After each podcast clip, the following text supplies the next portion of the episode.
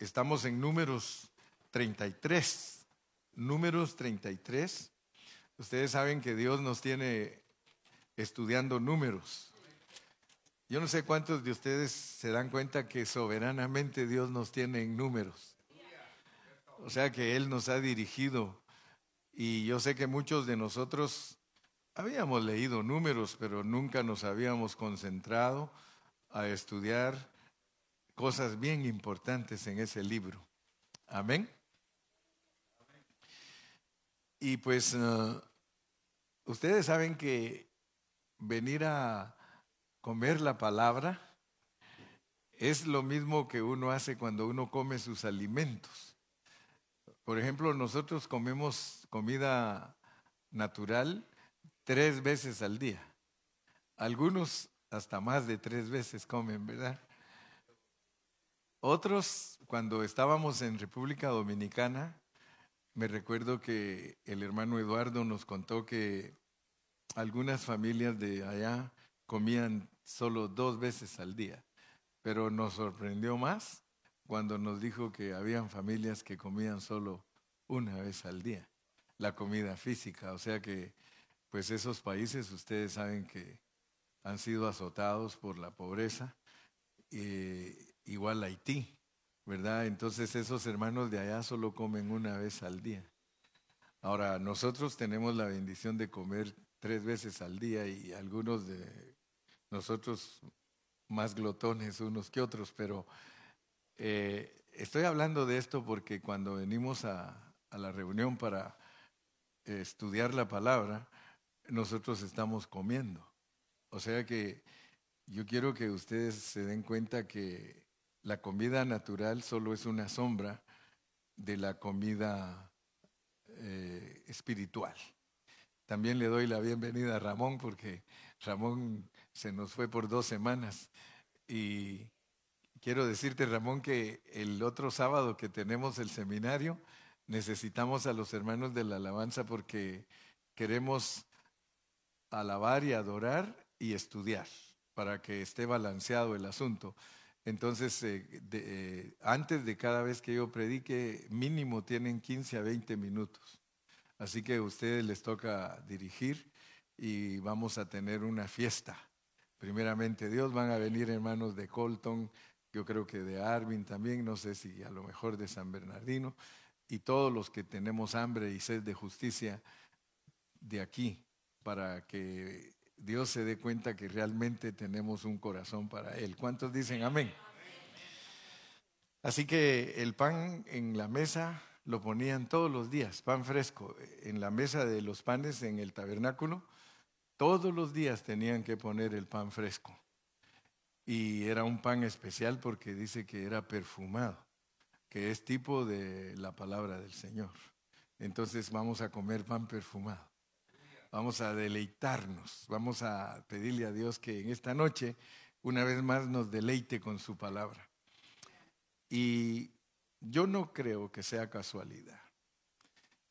Eh, yo sé que a veces creo que hasta los aburro diciéndoles que, que uno ya está grande, ¿verdad? Pero, pero yo lo que quiero decirles es que yo no creo que sea casualidad que estamos estudiando números porque estas jornadas, empezando con la última que tuvimos de Moserot, eh, son para prepararnos a nosotros para, para que los que vienen detrás de nosotros capten lo que Dios está esperando de ellos. Por eso quiero que por favor se den cuenta que en estas jornadas hemos aprendido cosas muy preciosas en cada una de ellas. Y ahorita estamos en las jornadas donde Dios cambia de manos el ministerio. Entonces estas lecciones nos están sirviendo para que todos aquí entendamos cómo es que cambia de manos el ministerio, porque ahorita en estas jornadas empiezan a morir todos los que ya están grandes, ¿verdad? O sea que ya murió María, ya murió Aarón, y ahorita más adelantito vamos a encontrar la jornada donde se muere Moisés. Y todos nosotros como buenos cristianos debemos de saber que eso es para enseñarnos cómo es que se traspasa el ministerio. Quizá tal vez ustedes se asusten, pero yo siento que estoy en esa transición, que Dios me trajo hasta aquí para que todos los que están más jóvenes que yo eh, capten lo que Dios está queriendo hacer a través de este ministerio. ¿Verdad? Porque unos años más, si el Señor todavía nos tiene otro poquito más de tiempo, nosotros sabemos que su venida está cerca. Pero nosotros tenemos que entender su palabra y en estas jornadas nos está preparando para que eh, lo que se ha empezado no se vaya a morir, ¿verdad? Porque sería triste que al morirse el hermano Carrillo se muriera el ministerio Pan de Vida.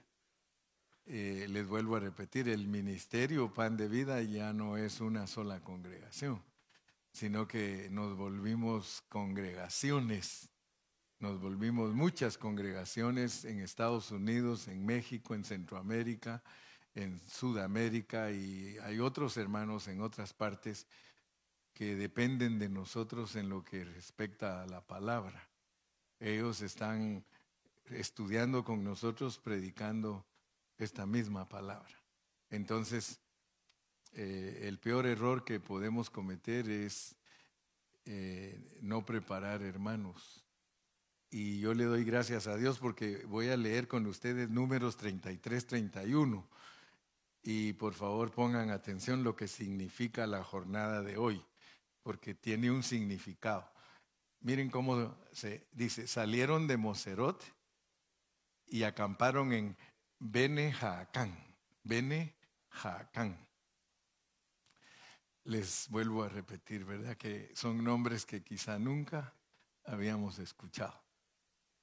¿Verdad? Bene Jaacán. Y lo quiero lo quiero asociar, lo, quiero asociar con, con Deuteronomio 10, 6.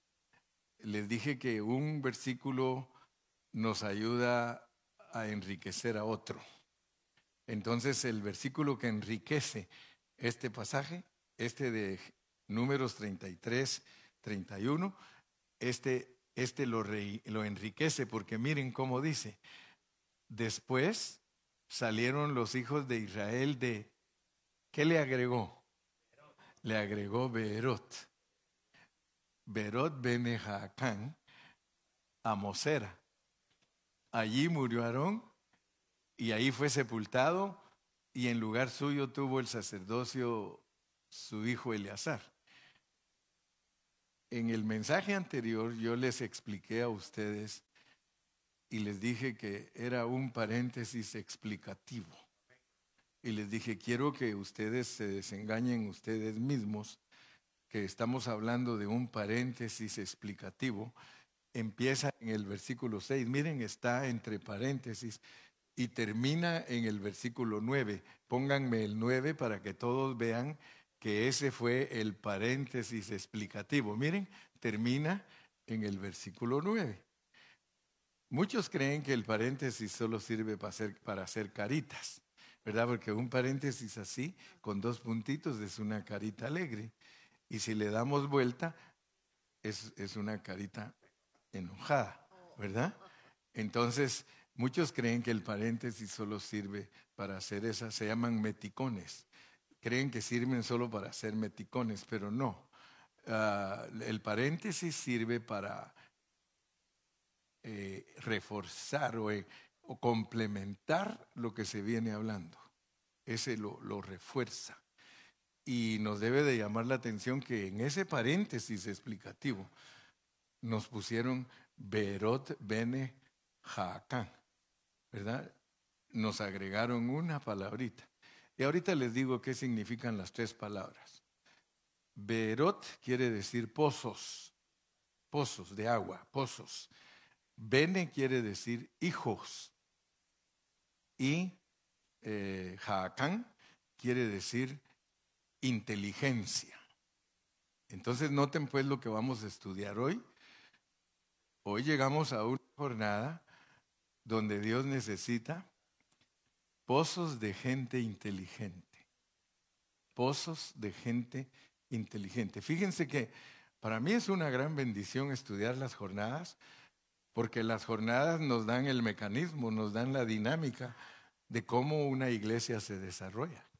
Si hemos venido poniendo atención desde que salimos de Egipto, desde que nos convertimos a Cristo, nos empiezan a explicar jornada por jornada lo que son los 40 años, que es una vida entera de la iglesia.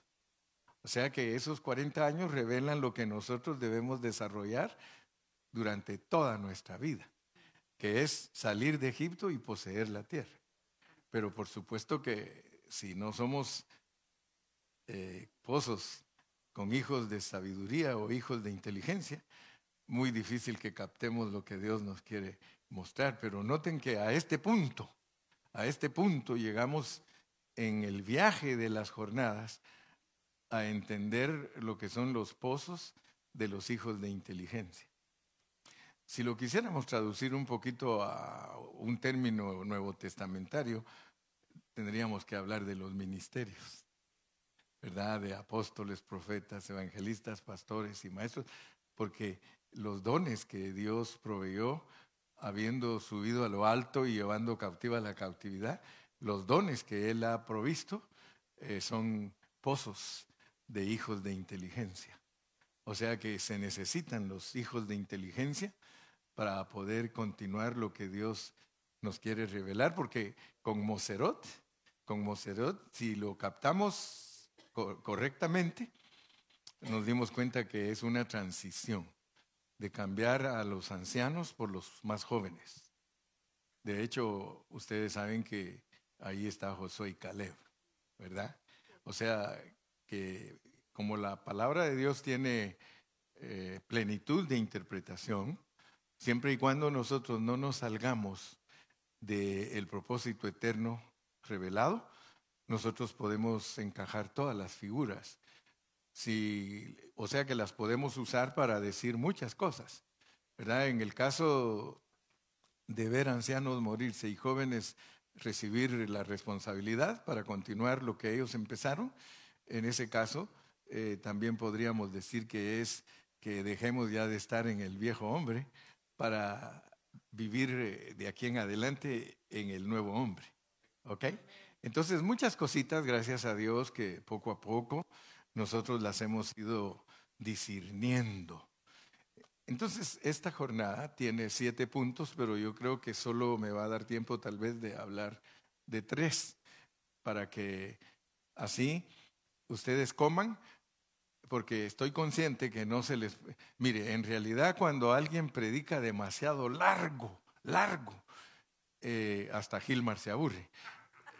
Sí, eh, es mejor, por eso cuando tenemos así seminarios, a mí me gusta que cantemos, que alabemos a Dios, que estudiemos, y yo trato de dar 50 minutos, que es como el tiempo que usamos para comer en lo natural. ¿Verdad? Pero podemos comer tres tiempos en el día, o sea que no hay ningún problema. Ahora si ya nos hartamos y comemos más de la cuenta, pues nos vamos a enfermar aún del estómago. Pero si comemos prudencialmente y que nuestro tiempo lo usamos eh, bien balanceadito, ¿verdad? Ya saben que se puede comer huevos duros, huevos estrellados, huevos revueltos, huevos de todas maneras. Ahora hasta hay restaurantes donde usted va y se queda asombrado de tantas maneras que hay que hacer para hacer los huevos, ¿verdad? Ahí uno dice huevos a caballo, imagínense, así ponen en el menú en los restaurantes mexicanos, quieres huevos a caballo, huevos divorciados, huevos rancheros. O sea que el huevo los, lo hacen de todas maneras para que la gente pues no se, se aburra comiendo una sola manera, ¿verdad? Eh, el arroz se puede hacer de una manera, de otra, y cada quien la carne la hace también de muchas maneras. Entonces, igual es la palabra de Dios. La palabra de Dios, aunque es la misma, pero está cocinada cada día con tal vez hasta con diferentes ingredientes y, y algunos mensajes son más bonitos que otros. Algunos, ah, dice uno, híjole, ahora me quedé con tantas ganas de seguir oyendo al pastor. Otras veces dice, ya quítenlo, ya que... que, siga hasta mañana mejor. Pero el asunto es de que quiero decirles que el comer es delicioso. El comer es delicioso. Disfrutemos. Entonces tenemos, regresemos a nuestro versículo base, que es el 33-31. Y, vamos a, darnos cuenta de algo.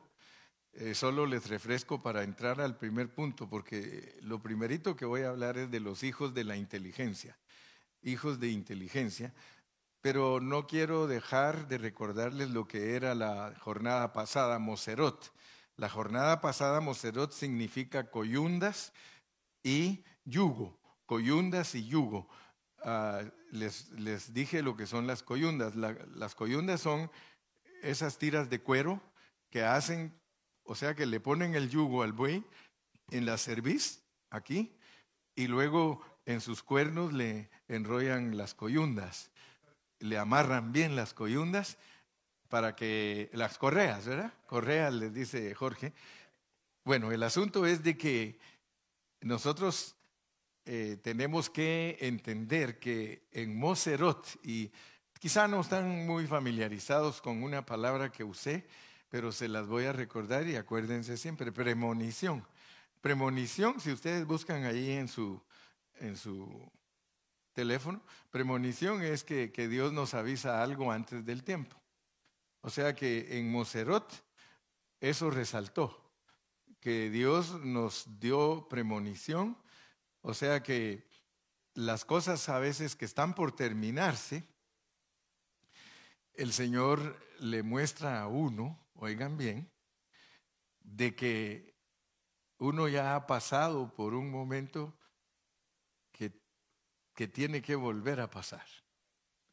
O sea que nosotros, en nuestra caminata, en las jornadas, se ve eso que pasamos por un lugar y pasado otro tiempo volvemos a pasar por el mismo lugar. Y eso se puede ver porque el pueblo de Israel estuvo dando vueltas por 38 años. Por eso es que se menciona mucho el desierto de Or, el desierto de Seir, el desierto Sinaí. O sea que todos esos montes tenían nombres y eran nombres de, personas. O sea que si ustedes se dan cuenta, la mayoría de países, si ustedes leen la historia, tienen el nombre de un hombre, el nombre de un hombre, ya sea un cacique, ya sea una persona sobresaliente, un guerrero, pero a todas las ciudades, si ustedes ven, Caín se fue y dice que fundó una ciudad que le puso su nombre, ¿verdad? Eh, también Nimrod se fue y puso su nombre, la ciudad le puso su nombre. Entonces, nosotros vamos a darnos cuenta que Dios en estas jornadas a, Aarón, a Aarón lo pasó por un lugar donde le mostró que ahí se iba a morir. Entonces Moserot se distingue en eso, pero hay algo más profundo que, va unido a eso, y es que, que Moserot eh, muestra que que uno es prisionero. Por eso Moserot significa yugo y significa coyundas. O sea que nosotros, al estar presos en Cristo, es llevar el yugo. Llevar el yugo, ¿verdad? O sea, nosotros estamos presos al lado de Cristo con un yugo. Pero dice, llevad mi yugo sobre vosotros, mi carga es fácil porque él, nos, él es el que realmente lleva la carga. Nosotros solo vamos como para emparejar el yuguito, pero el que va moviéndola y el que va dando la dirección y haciendo todas las cosas que se tienen que hacer es Jesucristo. Entonces, si logramos entender eso, vamos a entender entonces lo que es Bene, Bene Jacán. Si ustedes se recuerdan, dijimos que las jornadas primeras son aplicables a los hijitos así como lo pone el apóstol Juan, que cuando uno acaba de empezar su vida cristiana, uno es hijito, son tecnones, tecnones, ¿verdad? Eh, pero a medida que uno va creciendo en Cristo, uno viene a ser un adolescente o un joven. Entonces, las jornadas después de la número 5 son para jóvenes. hasta allá por la número 10, 19, eh, hasta la 19 llegamos como jóvenes, pero ya de la 20 en adelante, ya el Señor nos empieza a hablar a nosotros como padres y ya más adelante como abuelos, nos habla como abuelos. Entonces, eh, entendiendo bien eh, cómo son las jornadas, desde Jasmona ya se pueden empezar a ver los ancianos. Y esa transición que Dios hace para la nueva generación eh, es una jornada que tiene que ver con las experiencias de los ancianos y también con las experiencias de las personas a quienes se les va a dejar lo que nosotros empezamos. Entonces yo quiero que todos los hermanos y los ancianos se den cuenta. Eh, yo no, no estoy diciendo que Gilmar y Ramón se va a ir junto conmigo, pero, pero, pero nosotros tenemos que saber que los que vienen atrás de nosotros, porque nosotros estamos bien, bien balanceados. Si ustedes se dan cuenta, vemos tres ya grandes y cuatro bien jóvenes, ¿verdad? Porque los cuatro jóvenes está Héctor, está Iván, está Carlos y ¿quién nos falta? No, Dani todavía no es anciano, él está encargado. Solo ahí estamos, estamos, tres y tres, ¿verdad? Pero si se dan cuenta, pues, eh, por ejemplo, si el hermano Carrillo se muere, ellos tienen que decidir eh, a quién van a poner para que sustituya al hermano Carrillo. Y, tienen que estar bien conscientes de que es normal porque nos tenemos que morir. Es normal, ¿verdad? Y, y uno pues no tiene comprada la vida aquí, sino que somos pasajeros. Y por eso es de que tenemos que estudiar todas estas cosas porque así no somos una congregación que no sabe ni lo que están haciendo. Si ustedes se dan cuenta, lo que yo me he preocupado es de que esta congregación y el ministerio siga adelante. Por eso les he dicho en México, en México tenemos hermanos preciosísimos que son profesionales secularmente hablando.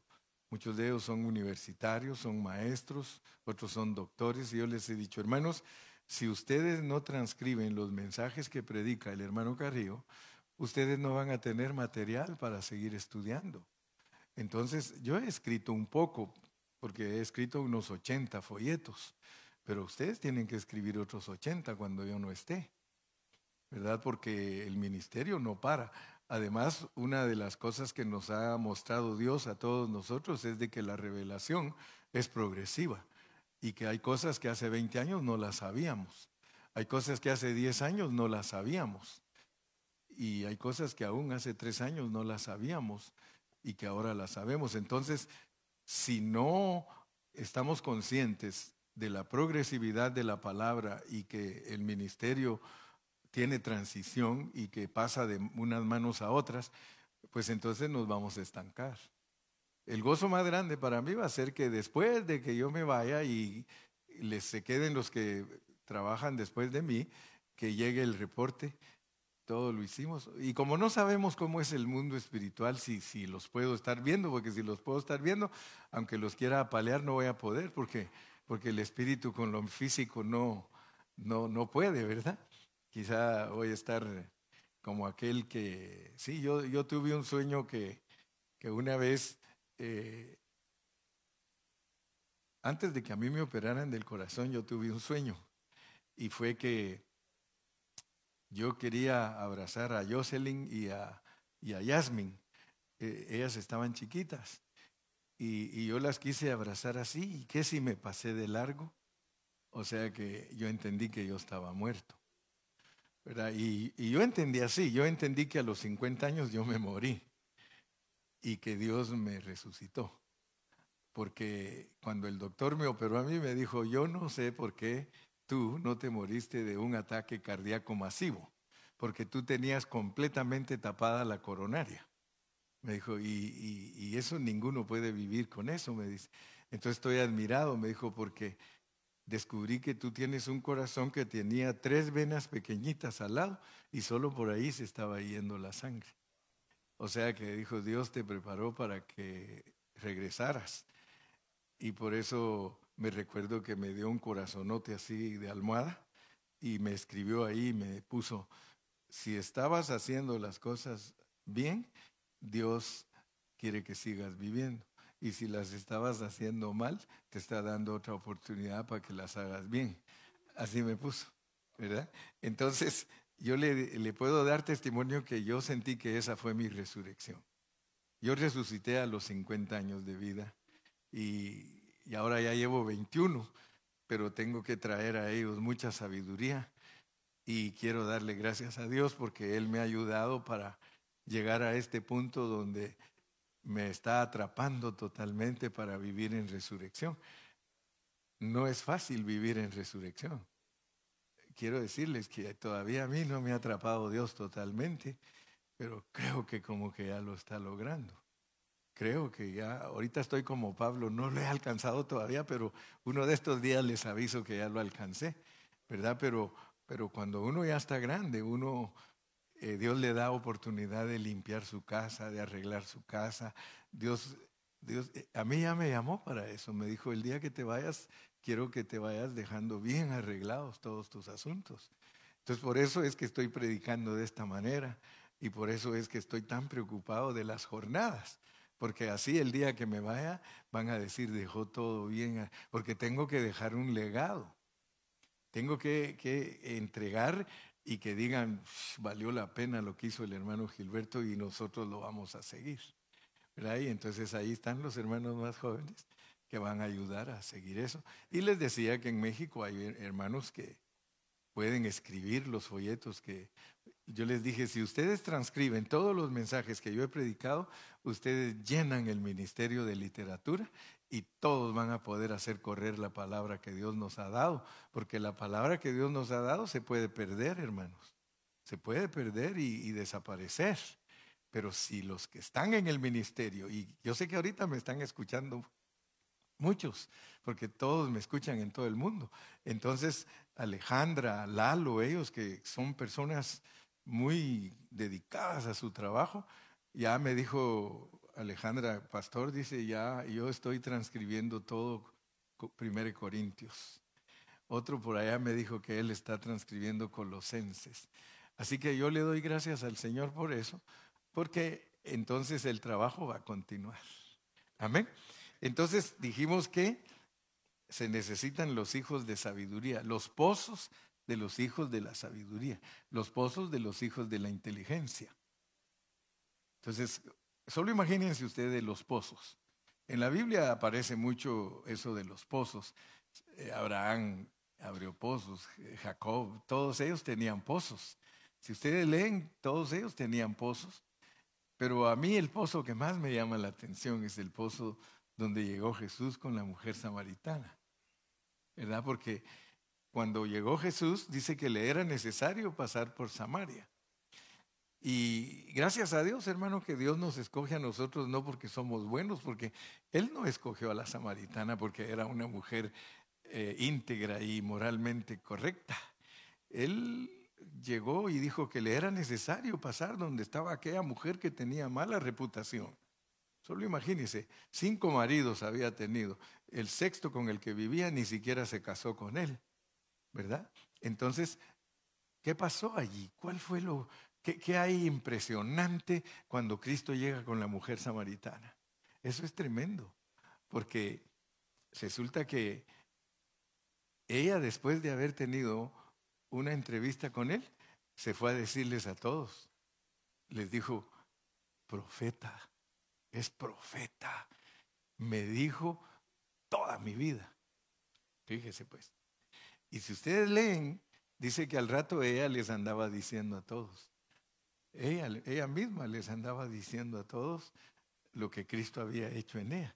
Entonces Dios, Dios nos muestra a través de un pozo que a los que Él les da esa agua, porque Él mismo le dijo, si supieras quién te pide agua, tú le pedirías a Él y Él te daría.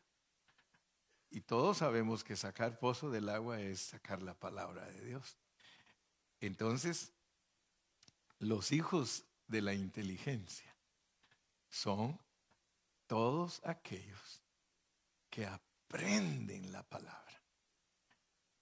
Si ustedes me escucharan a veces hablar con Carlos, hablar con Iván, que son los hermanos que me ayudan a predicar a mí, yo les digo, le digo, miren, miren mi hermano, le digo, está bien que use mi pozo, le digo, pero usted también tiene pozo.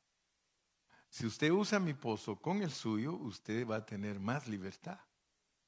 Porque cuando uno aprende a predicar la palabra de Dios, hermano, uno usa los pozos de otros hermanos, pero tiene que tener también su propio pozo. Y el propio pozo es todo lo que Dios te revela a ti. Entonces, unido, porque todos tenemos que sujetarnos los unos a los otros.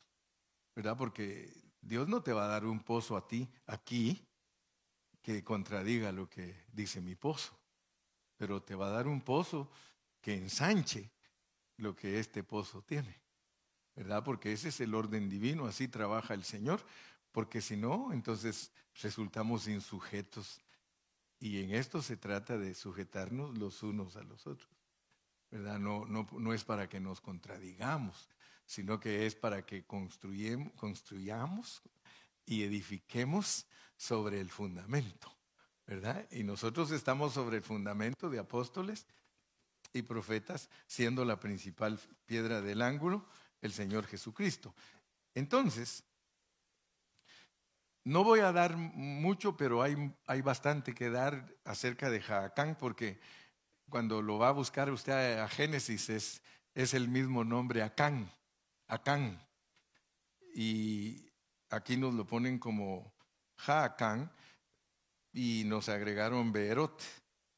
Y gloria a Dios, porque esto nos va a llevar a algo más profundo que está en el Nuevo Testamento, que se llama discipulado. Por eso les dije, lo primero es entender lo que son los pozos de los hijos de inteligencia que Dios nos va a dar dones en medio de nosotros, hombres que, que aprendan a predicar bien y que edifiquen el cuerpo de Cristo y que se paren sobre los hombros de los que ya puso Dios adelante, ¿verdad? Dios tiene que revelarte que Dios te va a usar por el Dios de tu Padre, por el Dios de tu Padre. Cuando Dios llamó a Moisés, le dijo, por el Dios de tu Padre.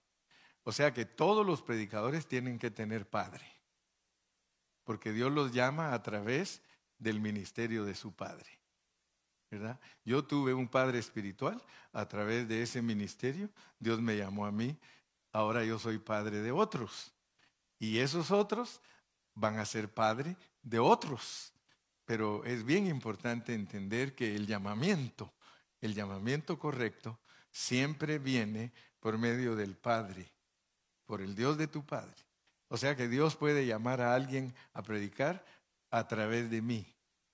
O sea que aquí estamos todos, nos vamos desarrollando y de repente, inclusive yo a algunos les he dicho, hermano, tú ya estás listo, tú ya estás preparado. Yo me recuerdo dos veces durante 40 años, me han pasado dos veces que le he dicho, tú ya estás preparado y me han contestado lo mismito los dos. Sí, pero mi mujer no. Imagínense que hay hermanos que han estado bien preparados para ir a abrir obra y me contestan, pero mi mujer no está preparada. Bueno, le digo, Dios te salve, Dios te salve. Pero en los 40 años, 42, 43 que tengo de, ministerio, dos me han dicho lo, lo, mismo cuando les he dicho que, que ya pues, otros dos les he dicho, ok, no quieren ir, porque algunos me han dicho, es que no me quiero ir. Y he sido un poco tal vez eh, sangroncito, ¿verdad? Porque les he dicho, ¿verdad? No les voy a decir la palabra que les digo, pero que les digo, pero se las voy a rebajar un poquito. Entonces, si se va a quedar aquí, deje de estar fregando. ¿verdad? Pero se la he dicho más fuerte, ¿verdad? Porque ese es el asunto. que si nosotros no tenemos carácter, hermano. Porque hay hermanos que se quedan y están llenos de Biblia y conocen la Biblia, pero solo dando problemas. Entonces por eso a esos les he dicho, ok, no te querés ir, ya estás capacitado, de verdad tú ya eres por lo menos tuerto, ya puedes enseñarle a los ciegos. Así que si no te quieres ir, me vas a permitir, pero te voy a dar la oreja, usando el pasaje de que el esclavo no se quiere ir. Ok, entonces vente, te vamos a dar la oreja junto a la puerta y te vas a quedar aquí, pero por favor deja de estar. Y, y que se quede para ser de bendición. Porque nosotros no necesitamos estorbos. Nosotros necesitamos gente que agarre la onda. Gente que sepa que un ministerio es serio y que un ministerio hay que desarrollarlo bajo la inspiración del Espíritu Santo. Entonces estamos hablando en términos nuevo testamentarios de discipulado. Por tanto, id y haced discípulos. Nosotros estamos llamados a ser discípulos. Ahora, muchos hermanos les gusta, pues, y, yo he conocido ministerios que les gusta estar bautizando gente. Para ellos, si no hay bautismos en el año, la iglesia no sirve. Porque ellos lo que quieren es tener número. Pero la Biblia dice que hagamos discípulos. Dice, por tanto, id y haced discípulos. Yo sé que es bonito cuando alguien acepta a Cristo, hermanos. Yo no estoy diciendo que no es bonito, porque hay evangelios que enfocan la, visión de Dios desde diferente punto de vista. Por ejemplo, si ustedes leen Marcos, Marcos 16, 16, el que creyere y fuere bautizado, será salvo. Pero si ignoramos a Mateo, porque Mateo no nos dice así. Mateo no nos dice el que creyere y fuere bautizado será salvo. Mateo dice, por tanto, id y haced discípulos a todas las naciones, bautizándolos en el nombre del Padre, del Hijo y del Espíritu Santo. O sea que el que no entiende la Biblia profundamente va a agarrar otra, otra, otro concepto, pero bautizar a la gente en el nombre del Padre, del Hijo y del Espíritu es que la persona sea sumergida en esa persona, que entienda quién es el Padre, que entienda quién es el Hijo y que entienda quién es el Espíritu Santo. Y si nosotros ayudamos a la gente a que entiendan ese Dios que es Espíritu procesado, entonces nosotros estamos haciendo discípulos. De lo contrario, no estamos haciendo discípulos, porque el único evangelio que nos respalda para decir que estamos haciendo discípulos es el evangelio de Mateo. El evangelio de Marcos nos respalda si alguien cree y, y, es bautizado, dice salvo. Pero, pero Mateo nos pone el requisito más alto. Mateo dice, hey, hey, hey, conmigo no van a hacer lo que dice Marcos, conmigo van a ser discípulos y bien sumergidos en la enseñanza de lo que es el Padre, de lo que es el Hijo y de lo que es el Espíritu, porque en, en las parábolas nos pone eh, a la iglesia en una forma negativa que leudó la masa. Por ejemplo, la iglesia que leudó la masa dice que las tres medidas de harina las leudó. O sea que leudó la enseñanza del Padre, leudó la enseñanza del Hijo y leudó la enseñanza del Espíritu. Entonces, la iglesia cuando leuda la, la palabra no sabe enseñar lo que es el Padre, no sabe enseñar lo que es el Hijo, ni sabe enseñar lo que es el Espíritu. Pero nosotros no tenemos que ser esa mujer que leudó la masa. Y saben ustedes que la mujer se refiere a la iglesia que leuda la enseñanza. O sea que es muy fácil leudar enseñanzas. Otra parábola, gracias, así me gusta. ¿eh? El reino de los cielos es semejante a la levadura que tomó una mujer, la iglesia, y escondió en tres medidas de harina hasta que todo fue leudado. ¿Verdad? Entonces, nosotros tenemos que aprender a disipular. Entonces, en este contexto de transición, porque yo creo que usted ya me agarró la onda, usted sabe que le estoy enseñando cómo se transfiere el poder de los viejos para los jóvenes. Y, y, vean ustedes la soberanía de Dios. Porque si los seis ancianos fuéramos viejitos, hermano, imagínense que los seis ancianos estuviéramos de la misma edad ¿quién puede continuar el ministerio? Pero Dios en su sabiduría escogió a Iván, escogió a Carlos y escogió a, Héctor. ¿Eh? Uno de los viejitos lo eliminó.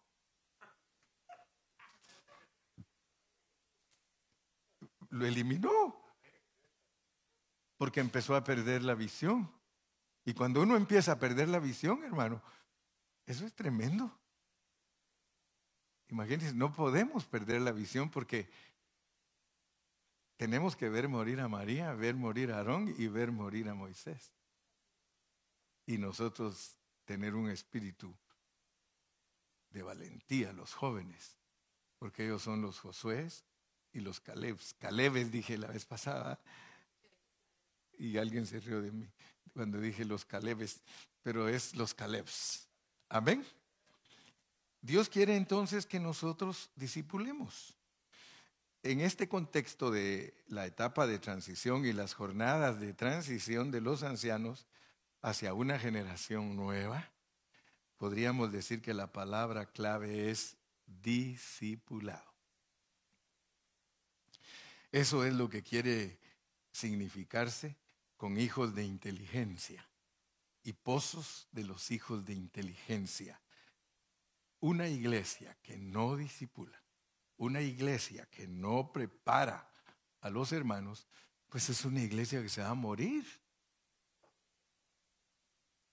43 años he estado yo aquí en Ontario. Hermanos, yo he visto morirse aquí la iglesia LIM, yo he visto morirse aquí la iglesia Verbo, Aquí estuvieron, aquí trabajábamos todos. Y no les estoy hablando de congregaciones chiquitas. El IM tenía 700 hermanos. Se desapareció. Verbo tenía 400 hermanos. Se desapareció.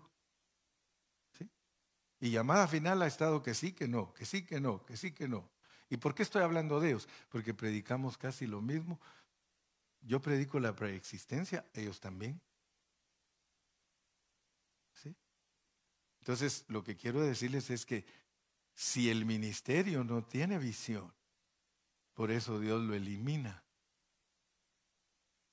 El papá de Maggie, Gabriel, él siempre me decía, estoy maravillado de pan de vida.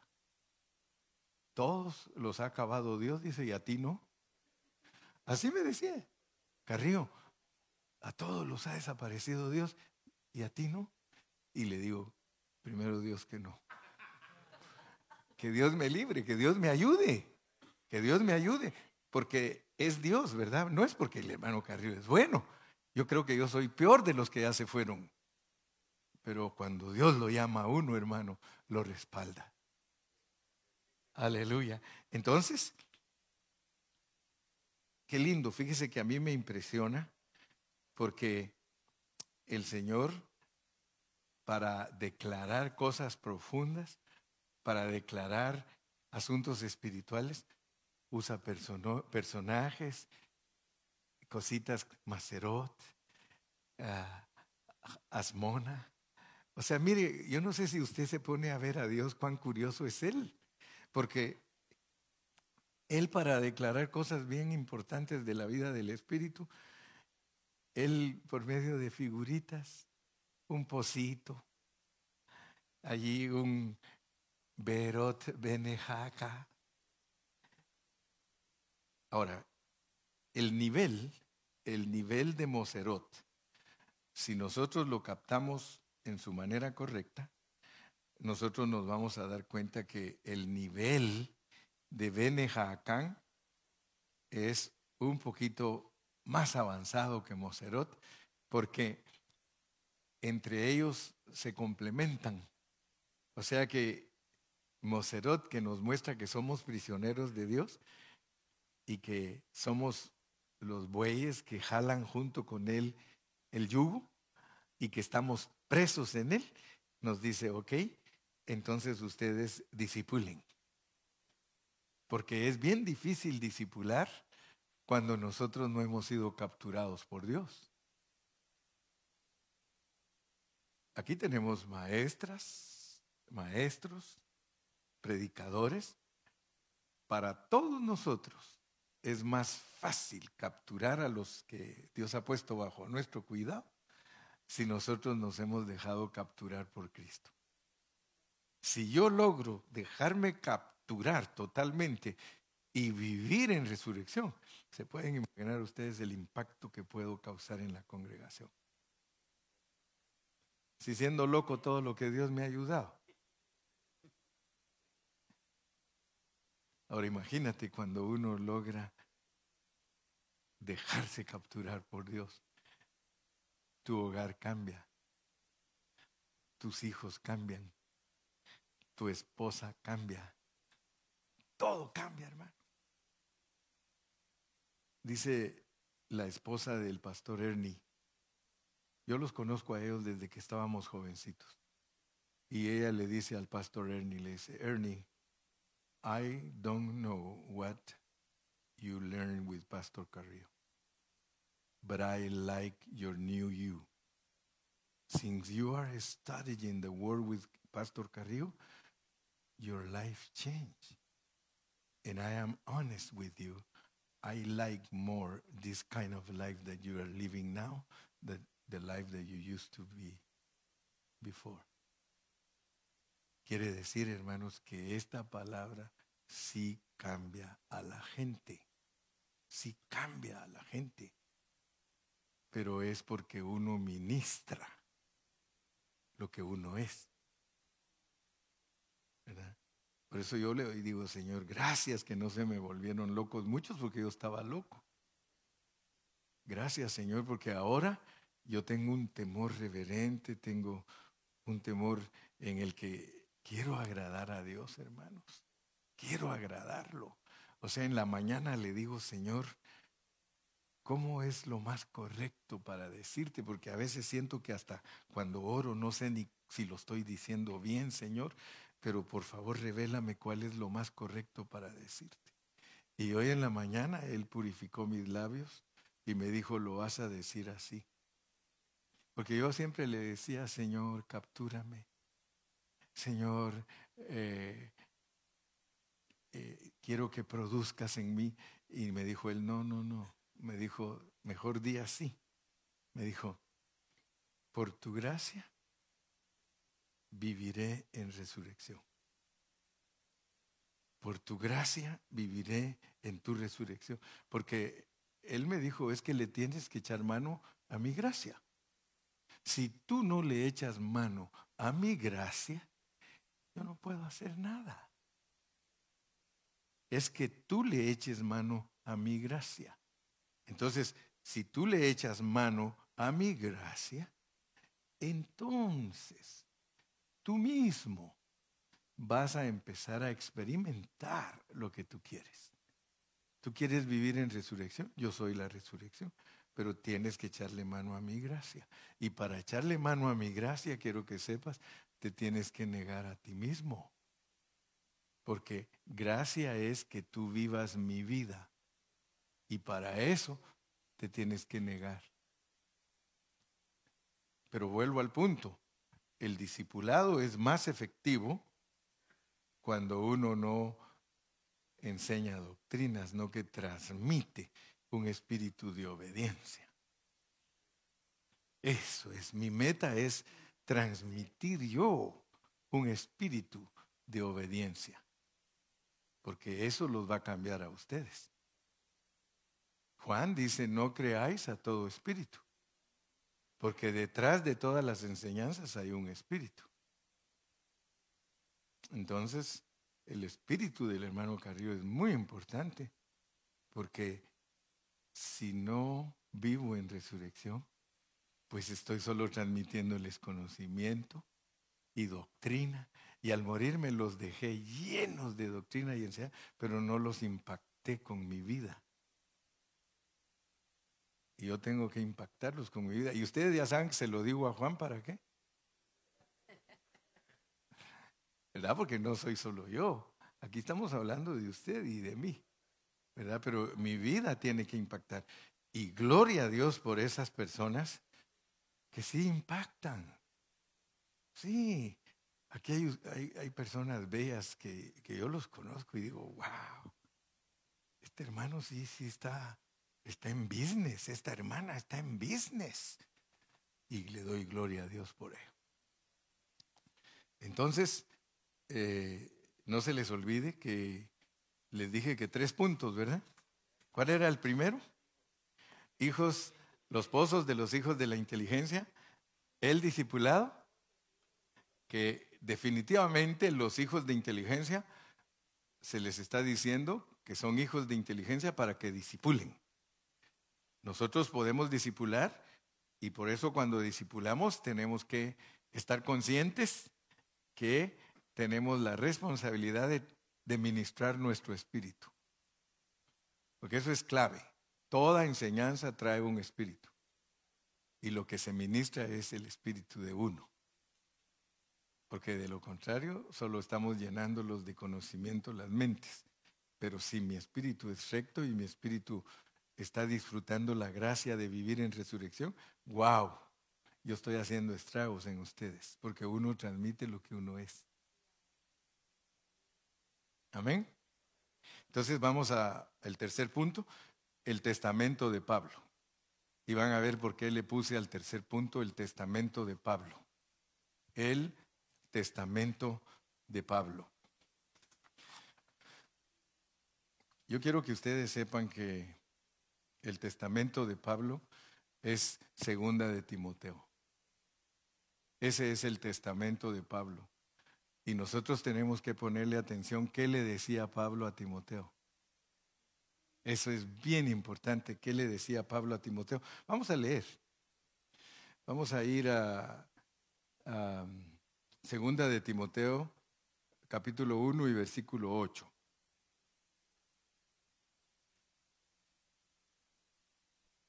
Fíjense pues. Pablo ¿Por qué le llamo testamento a 2 Timoteo? Porque Pablo ahí ya estaba bien viejito. Y él tenía un discípulo bien jovencito. Ustedes saben que Timoteo era bien jovencito.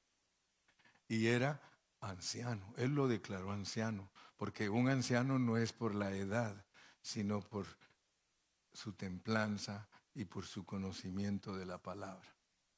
Fíjese. Por tanto, no te avergüences de dar testimonio de nuestro Señor ni de mí. Wow. Fíjese cómo preparó a su discípulo antes de irse. No te avergüences de dar testimonio de nuestro Señor ni de mí, preso suyo, sino participa de las aflicciones por el Evangelio según el poder de Dios Amén. O sea, si has dado testimonio, pero digamos que el testimonio es dejar un precedente claro. No es que yo me llevo la verdad, no es que al morirme yo todo lo que yo sabía me lo llevé, no hermano, lo dejé aquí. Eso es lo importante. No para que adulando a alguien ay, tan bueno que era el hermano Carrillo. No, mi hermano. El día que el hermano Carrillo se vaya, que diga, nos dejó bien parados en la palabra. Sabemos lo que tenemos que continuar. Fíjese que el capítulo 1, solo mire cómo dice en el versículo 13. Retén la forma de las sanas palabras que de mí oíste, en la fe y amor que es en Cristo Jesús. Entonces, ahí sigue en ese nivel del testimonio. Veamos el verso 14. Guarda el buen depósito por el Espíritu Santo que mora en nosotros. Fíjese que no hay gozo más grande para mí. Y no vayan a creer que yo no quiero a todos. Yo los quiero a todos. Pero los hijos lo impresionan a uno. Hace poquito estuvimos orando y y Jorge nos bendijo con las 14 primeras jornadas. Ahora ya te las sabes de memoria. Y oró las 14 jornadas, una por una. Y yo me sentí, pero como aquellos papás que cuando se gradúa su hijo, ¿no? Porque dije, wow, este, el día que yo me muera, este puede seguir lo que yo empecé. ¿Sí? Puede seguirlo. Oigo hablar al hermano Montalvo. A veces él me decía, pastor, es que yo no he aprendido. Que no he aprendido. Le dije, si yo lo oí hablando con ese señor ahí. Y usted le declaró todo el propósito de Dios, hermano. Le Entonces, uno, uno se siente bien cuando alguien está desarrollándose en lo que uno tiene visión. Hay hermanas aquí que están bien constituidas, constituidas, con, bien constituidas de la palabra y la saben decir y la saben enseñar. ¿Cómo no me voy a sentir yo contento? Amén. Gloria a Dios. Sin embargo, hay otros que me dan pena. De mis hijos. Son mis hijos espirituales. Y digo, este hermano, si usara toda la inteligencia que Dios le ha dado, wow, ¿cómo sería este hermano? Pero él tristemente siempre va. ¿Cómo estás, mijo? Bien, por aquí. No, no hace lo posible por agradar a Dios. Porque aquí agradamos a Dios, hermano. Y fíjese ya cuando en el capítulo 2 le dice, miren cómo empieza el capítulo 2 de 2 Timoteo 2.1.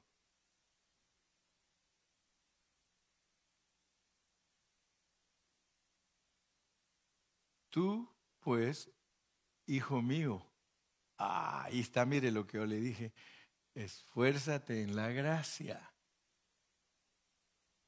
Esfuérzate en la gracia que es en Cristo Jesús. Cuando él le hablaba, hermano, él le decía, recuerda, hijo mío, Bene Jaacán, Bene Jaacán, hijo de inteligencia. Esfuérzate en la gracia que es en Cristo Jesús. Sigue el versículo 2.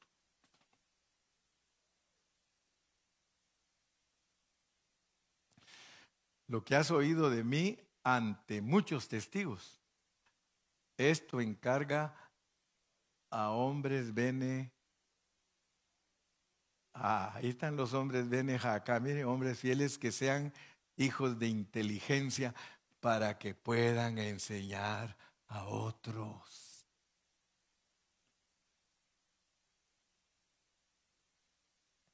Te toca predicar la otra semana.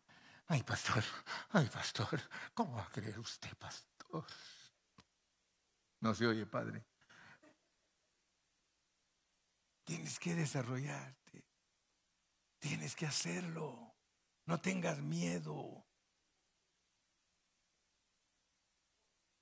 Algunos no se tiran a la alberca hasta que los empujan. No tengamos miedo, hermano. Esfuérzate y sé valiente, esfuérzate en la gracia. Timoteos, Timoteos. Dios quiere Timoteos. Y mire, era tan joven que yo quiero que usted vea lo que le dice en el versículo 22.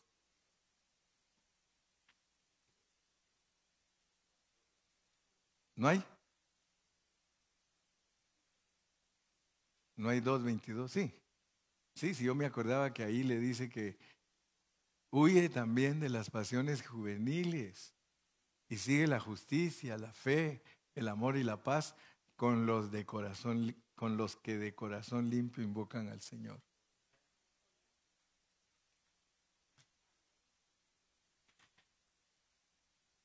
Pablo le recomendó a Timoteo que no se juntara con ciertos hermanos. Hay hermanos que usted no tiene que juntarse con ellos, porque no les son de bendición. No se junte con ellos. Por lo menos espérese, tal vez Dios los cambia. Pero hay hermanos que en cuanto usted vea que no le conviene, no se junte con ellos, aunque digan que usted se cree más que ellos y porque ya no se junta con ellos. Usted tiene que cuidarse. Porque hay hermanos que no le sirven a usted para que crezca en la vida espiritual. Usted se pone a contar chistes con ellos, él también cuenta. Usted se pone a hablar mal de todos los demás, él también habla. Usted se pone a chismear, él también chismea. No podemos, huye, huye de las pasiones juveniles y sigue la justicia, la fe, el amor y la paz con los que de corazón limpio invocan al Señor. Hermana, si a ti te está haciendo mal juntarte con cierta hermana, no te juntes con ella porque no estás creciendo. Las dos se van a ir al hoyo. Sí, porque las dos se juntan solo para hablar sus tonteras solo para estar pelando a los demás. Sí, no se juntan para orar. Ah, si te invita a orar, con ella júntate. ¿Aló? Sí. No nos podemos, hermano, andar asociando con los que no nos ayudan. Tenemos que pero no los vas a cortar así por cortarlos tampoco, porque a lo mejor tú eres peor que él. Sí, porque algunos hoy salgo cortando, ya no me voy a juntar con fulano, ni con fulana, ni con sutana. Híjole, te vas a quedar sola. ¿Y qué si tú eres peor que ellos? Mejor ora por ellos y dile, Señor, ten misericordia de nosotros y ayúdanos a tener la visión de Berot Bene. Háblele en hebreo al Señor. ¿Sí? Yo me recuerdo una hermanita en Ecuador que una vez me dijo el hermano Fer, hermano, vamos a visitar a la hermana Toita. Amén, santo, le digo, vamos a, visitarla. Íbamos camino para la casa de ella, pero la casita de ella estaba como allá separadita en un, en un como ejido así, y nos teníamos que ir caminando por ahí un caminito. Íbamos los dos caminando y oímos que estaba orando la hermana. Y lo tremendo que estaba orando en inglés. Dice, oh, thank you, Jesus, I love you. Y nos asustamos porque estaba orando en inglés. Y cuando llegamos, le dice el, hermano Fernando, le dijo, era una hermana que había estado aquí y aprendió un su poco de inglés y estaba orando en inglés.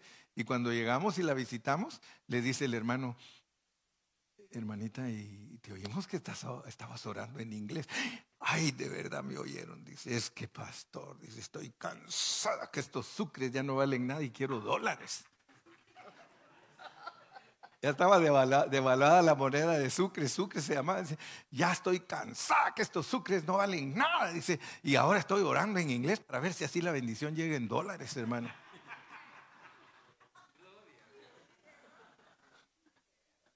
Oh, thank you, Jesus. Thank you, Jesus. Así que, hermano, podemos ver entonces que Pablo, antes de irse, le dio toda clase de recomendaciones a su discípulo Timoteo. Hasta les, les, dijo una vez, yo sé que cuando yo me vaya, dijo, van a entrar lobos y no van a perdonarlos. Fíjese. Imagínense qué carga tenía Pablo que le dijo a los hermanos antes de morirse, yo sé que en mi partida van a entrar a ustedes lobos rapaces que no perdonan al rebaño. Pero gracias a Dios que aquí Dios nos está preparando para que esta transición, este cambio de manos, sea para bien. Y oren por mí, ¿va? Porque yo le he dicho a mi esposa, ¿sabes qué? Yo voy a entregar cuando tenga 75 años. Yo voy a entregar la iglesia a los jóvenes para que ellos la sigan y ya solo me va a tener Dios viéndolos ahí que hagan bien las cosas. Ya solo me faltan cuatro años. Si es que Dios me da vida. ¿Verdad? Pero sí queremos ver a esos muchachos. Yo los quiero ver trabajando. Aunque me toque estar allá atrás, eh, anduvo, menso.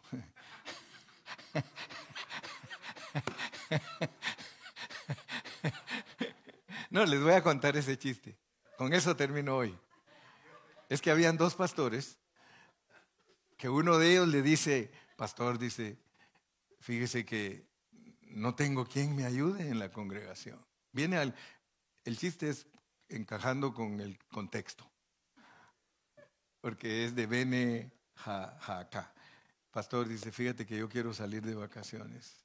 Tengo años que no salgo de vacaciones y quiero ir a ver a mi familia, pero no tengo quien me ayude. ¿Sabes que ninguno ha aprendido a predicar? Ninguno de los que me ayudan ahí ha aprendido a predicar. Y entonces el pastor que era amigo de él le dijo, no, no, no, no, no, no, yo no te voy a creer esos, esos cuentos. Yo conozco tus ovejas, dice. Son amigos míos, conozco a Juan y a Pedro. Dice, Juan no conoce bien la Biblia, pero le encanta predicar. Y el Pedro la sabe bien y no le gusta predicar. Ponga a Juan adelante y a Pedro atrás. Ahí que esté sentadito atrás de Juan y si Juan la riega, calladito que le corrija.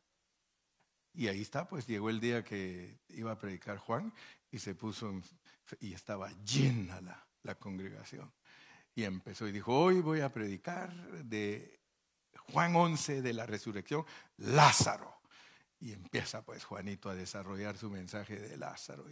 Y como ustedes saben, hermanos, Jesús era amigo de Lázaro. Y eh, el Señor llegó frente a la tumba de Lázaro y con voz potente y de trueno le dice, Lázaro, ven fuera. Hermanos, y Lázaro andó, dijo él, ¿verdad? Entonces, pero como está mal dicho, ¿verdad? Entonces le dijo Pedro, anduvo menso. Bueno, dice, anduvo menso como unos tres días, dice. Pero lo importante, dice, es que andó.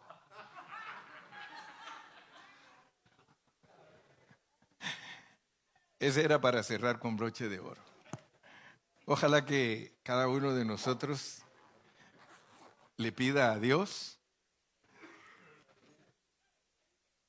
y que nos ayude a honrar el ministerio del Señor.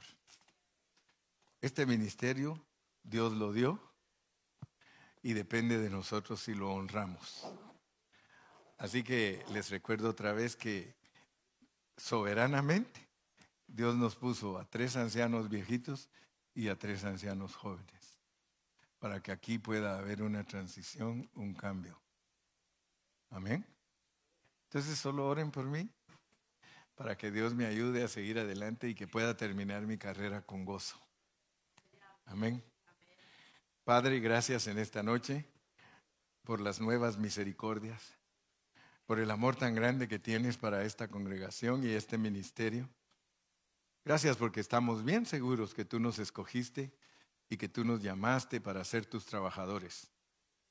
Ahora que estamos entendiendo Macerot, ahora que estamos entendiendo Berot Bene Jeacán. Señor, ayúdanos a que podamos ser fieles y que podamos siempre preparar a otros para que el ministerio siga adelante. Señor, gracias por todos mis hermanos y mis hermanas que se congregan aquí en este lugar. Yo las, los bendigo a todos, Padre y te doy gracias porque me has ayudado para que pueda decir Ebenecer, hasta aquí me ha ayudado Jehová. Gracias por todos mis hermanos, los bendigo en el nombre de Jesús y el pueblo de Dios dice, Dios los bendiga a todos.